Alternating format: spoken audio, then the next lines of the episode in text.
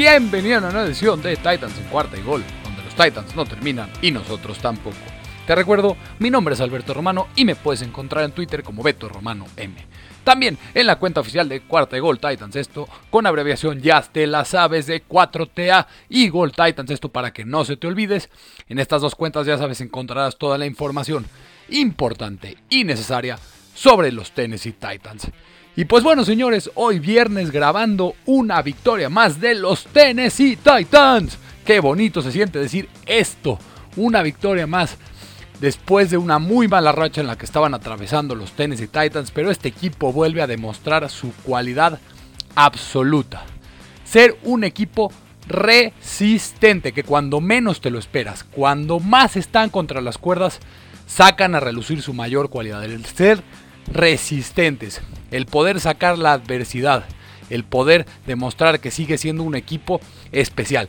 Y lo más importante de todo es que este equipo empieza a recuperar a sus jugadores. AJ Brown, Julio Jones sigue siendo un poco decepcionante su actuación con los Titans, pero está de regreso. No pensaba que iba a jugar este partido el día de ayer. Eh, eh, pronto regresará Henry. Acaba de regresar AJ Brown. Regresa, Bob Dupree ya regresó. Eh, Regresa pronto David Long, esperemos, después de una larga lesión. Ahorita estos 10 días van a ser muy importantes para el equipo y que siga recuperando jugadores lesionados. Y si este equipo empieza a prenderse y a estar sano para la postemporada con el regreso del rey del unicornio de Derrick Henry, cuidadito NFL porque este equipo va a ser muy muy bravo de vencer. ¿Y de qué vamos a hablar el día de hoy en este episodio de la victoria del recap de la semana 16 de los Tennessee Titans? Primero vamos a hablar de las impresiones generales del partido en ofensiva y en defensiva. Después, el amor y el regaño por buenas o malas actuaciones individuales de algunos jugadores de los Tennessee Titans. Y al final, ¿cómo quedan parados los Titans? ¿Qué tienen que esperar para la semana 16? ¿Qué tienen que apoyar los aficionados de los Titans y el equipo para que este equipo empiece a mejorar en la siembra y para quizá amarrar la división AFC Sur. Así que sin más preámbulo, ¡vámonos!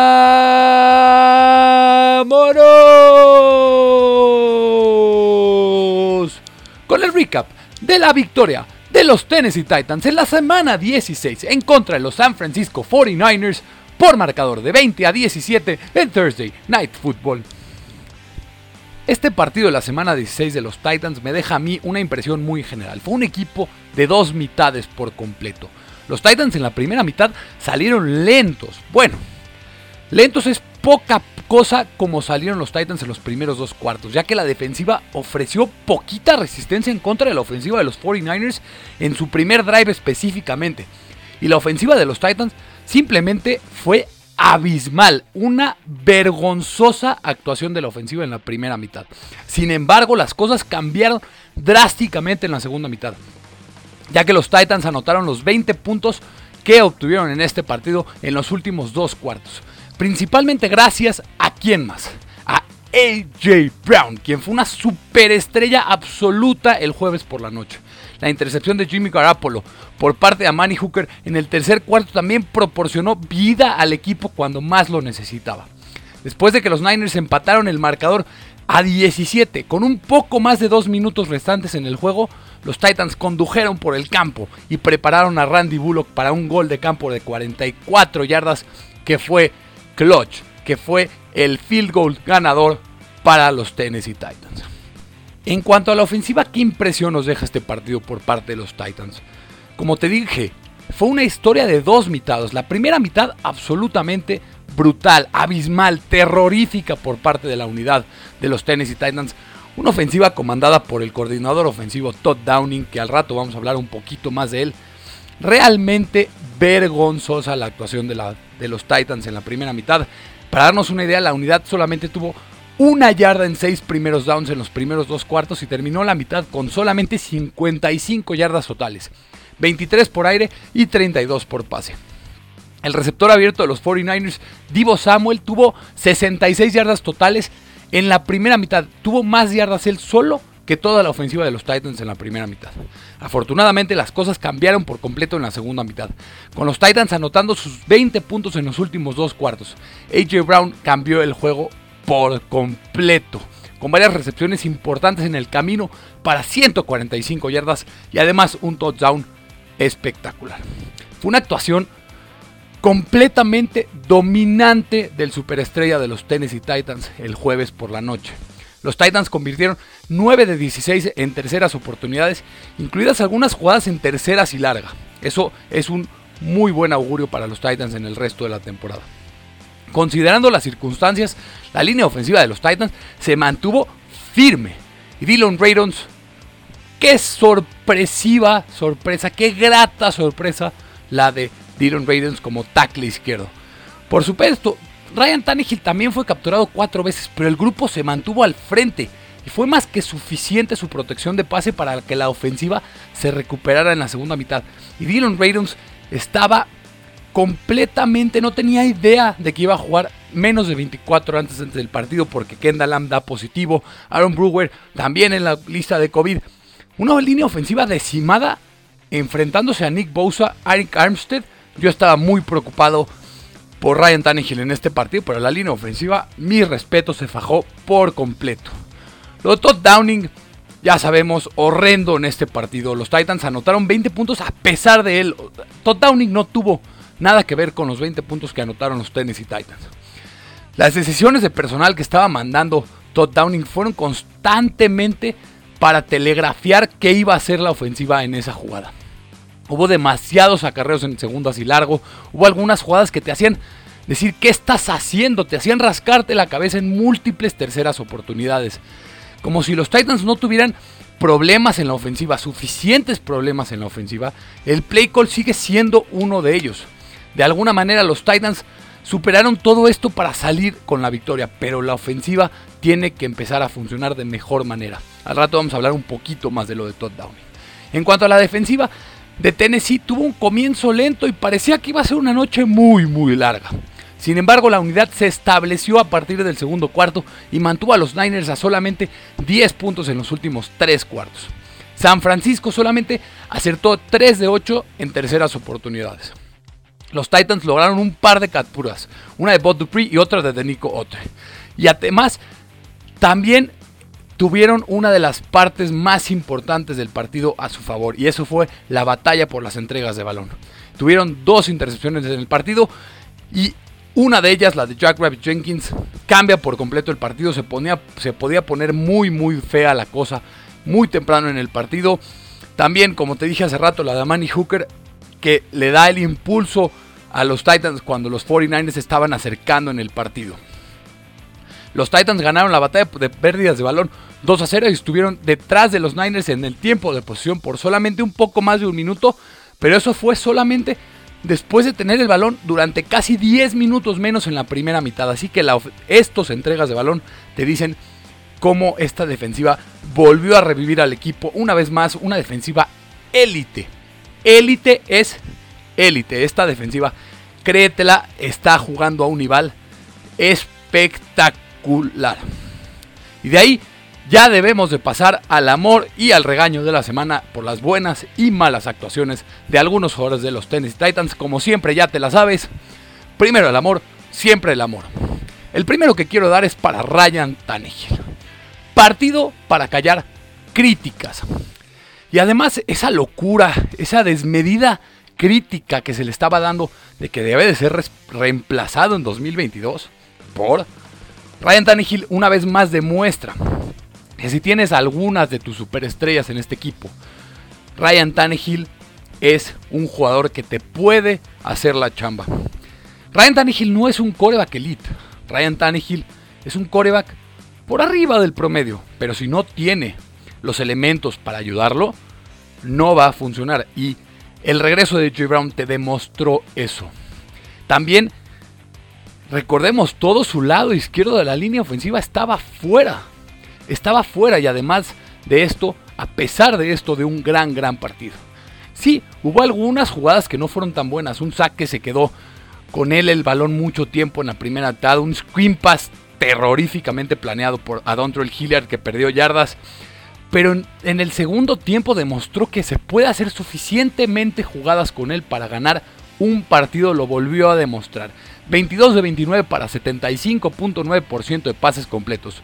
209 yardas, 7.2 yardas por attempt, un touchdown, 22 yardas por tierra, incluida esa gigantesca, hermosa corrida, acarreo de Ryan Tannehill, de Tanne Wheels, que puso a los Titans para ganar el partido. 84.2 en su calificación de Pro Football Focus, el segundo mejor rankeado en ofensiva en este partido.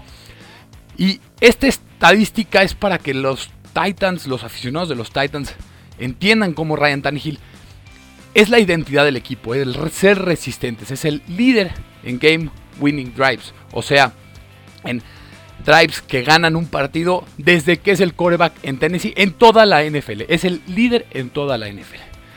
Como te digo, la presencia de AJ y de Julio demuestra que cuando Tannehill tiene buenos receptores, receptores estrellas, no receptores como Nick Westbrook y Kine, Des Fitzpatrick, Chester Rogers, Cody Hollister. Con solamente la presencia de AJ Brown y de Julio Jones, Ryan Tannehill vuelve a demostrar qué puede hacer como coreback de los Titans. El siguiente, el más grande de todos, ¿quién más? AJ Brown. ¿Cómo se te extrañaba, amigo? ¿Cómo se te extrañaba? En el uniforme de los Tennessee Titans, un absoluto animal, un monstruo es AJ Brown. 16 targets, 11 recepciones, 145 yardas y un touchdown.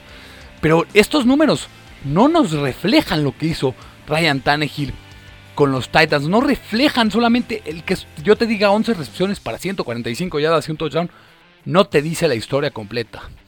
8 de esas recepciones fueron en tercer down. Mayor cantidad de cualquier jugador en toda la liga. En todos estos, en toda la historia. En 40 años. El 69% de las yardas por recepción. La mayor cantidad de cualquier jugador en esta temporada. Realmente brutal lo que hizo AJ Brown. Nos vuelve a demostrar que es para mí el receptor joven. Quizá top 2 de la NFL. Para mí es el mejor. Y detrás de él está Divo Samuel. Top 2 como mínimo es AJ Brown de receptores jóvenes estrellas en la NFL. También algo que me gustó, 75% de los snaps, eso te demuestra que está sano y que está bien AJ Brown. Si juega así el resto de la temporada, el potencial de esta ofensiva es enorme. Estoy seguro que AJ va a terminar como el mejor wide receiver de la historia de los Tennessee Titans. Siguiente amor, el que más grato y que más me da gusto decir este amor, Dylan Raidons. ¿Quién lo hubiera imaginado? No sabía ni que iba a ser titular 24 antes del partido.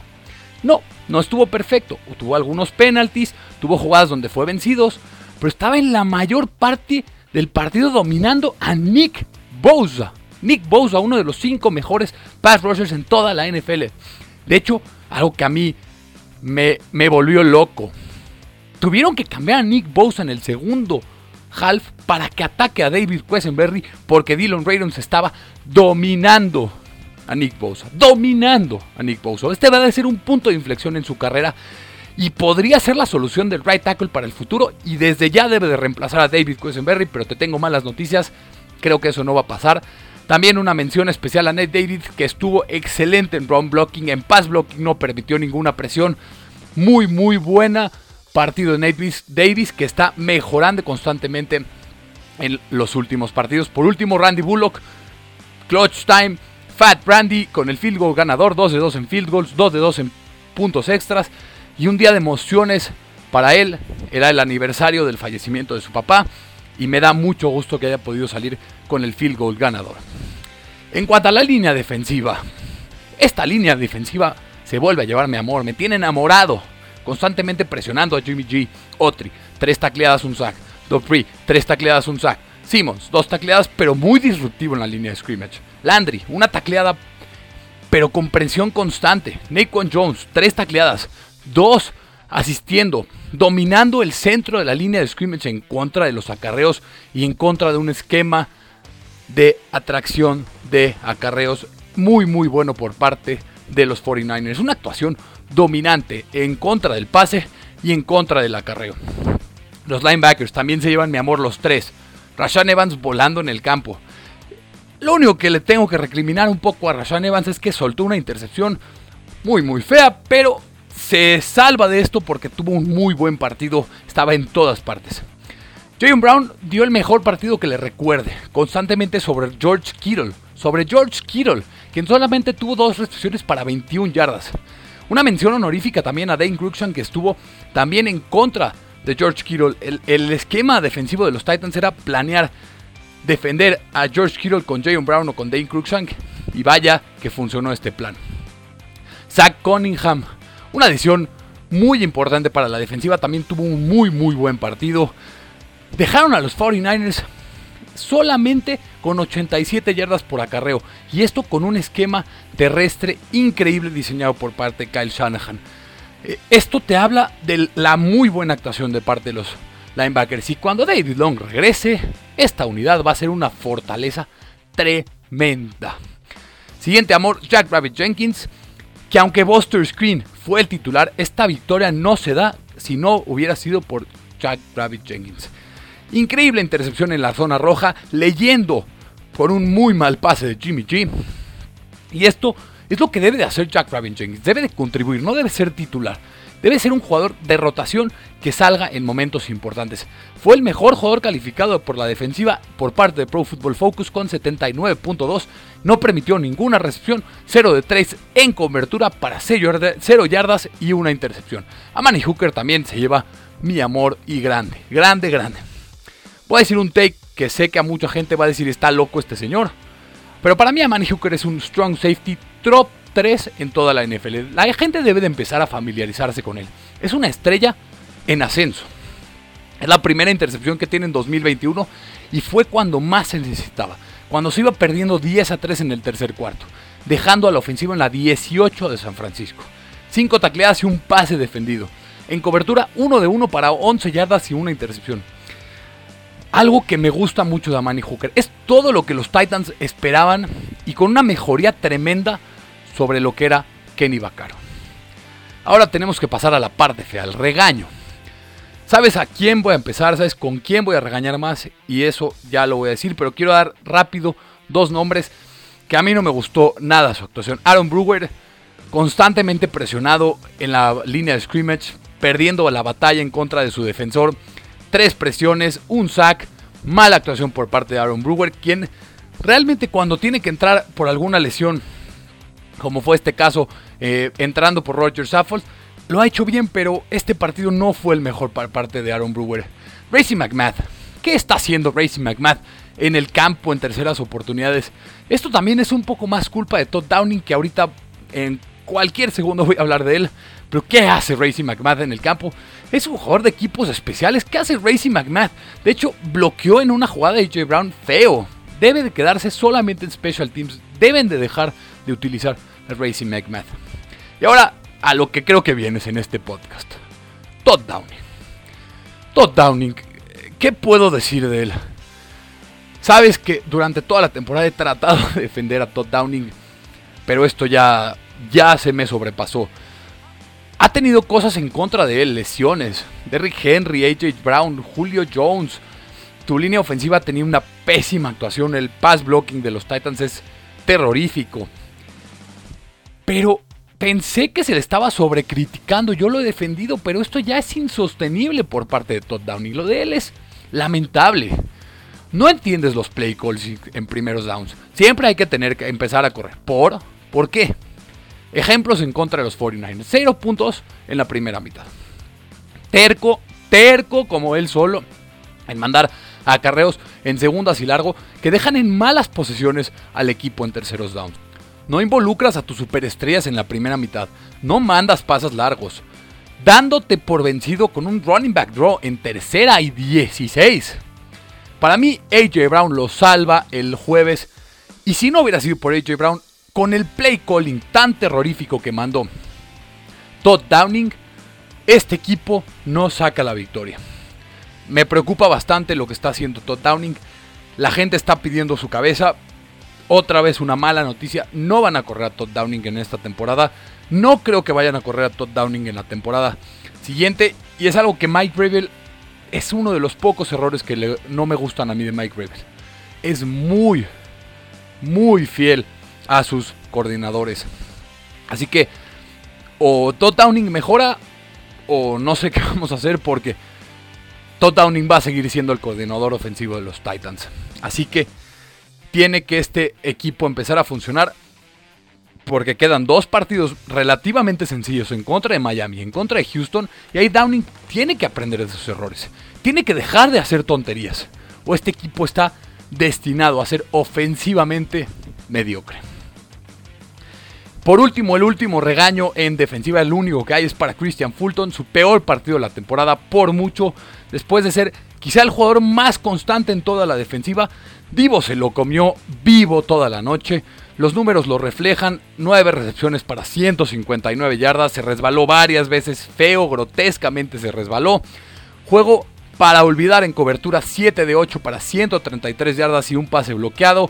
Necesita recuperarse y tiene 10 días para hacerlo, para prepararse ante un jugador que está en ascenso, que para mí era el wide receiver 1 de este clase de draft en contra del Jalen Waddell. Va a tener un partido muy muy difícil en contra de Miami. Ya para finalizar el episodio, ¿qué tienen que esperar los Titans en esta semana 16? ¿A quiénes tienen que apoyar estos Titans para poder salir mejor librados en esta semana 16? Por increíble que parezca, los Titans aún tienen la posibilidad de retomar el primer sembrado esta misma semana. Necesitan que Kansas City pierda en contra de Pittsburgh y yo no lo veo imposible. Kansas tiene, Kansas tiene muchos problemas por COVID. Podría no estar en el partido Tyreek Hill y Travis Kelsey. Así que está complicado que Pittsburgh le gane a Kansas City, pero puede darse. Empatarían en el récord con 10 y 5, pero Tennessee tiene el desempate, así que sería tendría una mejor siembra Tennessee en sobre de Kansas City. También necesitan que Buffalo le gane a New England porque necesitan quedar con mejor récord. Pero si los Patriots pierden este partido en contra de los Bills, quedan con récord de 9 y 6 y obviamente los Titans estarían en un sembrado más arriba que él. Los Titans podrían dar, ser dueños de su destino si se dan estos dos resultados y si ganan en contra de Miami y de Houston, aseguran el, el primer sembrado. Así que si estas dos cosas se dan, los Titans son dueños de su destino para ganar el primer sembrado. En cuanto a la división, el número mágico para la división es ahora 1. Si los Colts pierden en contra de los Cardinals el sábado, la división se amarra desde el sábado. Si Indianapolis gana, igual en dos semanas solamente se necesita una victoria de los Titans o una derrota de los Colts para asegurar la división AFC Sur. Esta victoria hay que entender lo grande e importante, lo gigantescamente importante que fue. Dejan una posición muy favorable a los Titans y si se hubiera perdido, estaba completamente fuera de la discusión el primer sembrado. La división se podía empezar a poner muy complicada y esta victoria es muy, muy importante para los Tennessee Titans. Y pues bueno, muchas gracias por escucharme. Llegamos a la finalización de un episodio más de Titans en cuarta y gol con el recap de la semana 16 con la victoria de los Tennessee Titans 20 a 17 sobre los San Francisco 49ers. Muchas, muchas gracias por escucharme. Si te podría pedir un favor gigantesco, dale suscribir, dale descargar, dale compartir este podcast en tu plataforma preferida Sígueme en Twitter como Beto Romano M o en la cuenta oficial de Cuarta y Gol Titans. En estas dos cuentas ya sabes toda la información importante y necesaria de los Tennessee Titans. Mañana vamos a tener de Titan Way a las 11 y cuarto de la mañana, sábado 25 de diciembre, en Navidad. No importa, hay que seguir hablando de los Tennessee Titans. ¿Por qué? Porque hay que seguir hablando de los Titans. Porque la NFL no termina, los Titans no terminan y nosotros tampoco. Cuarta y gol.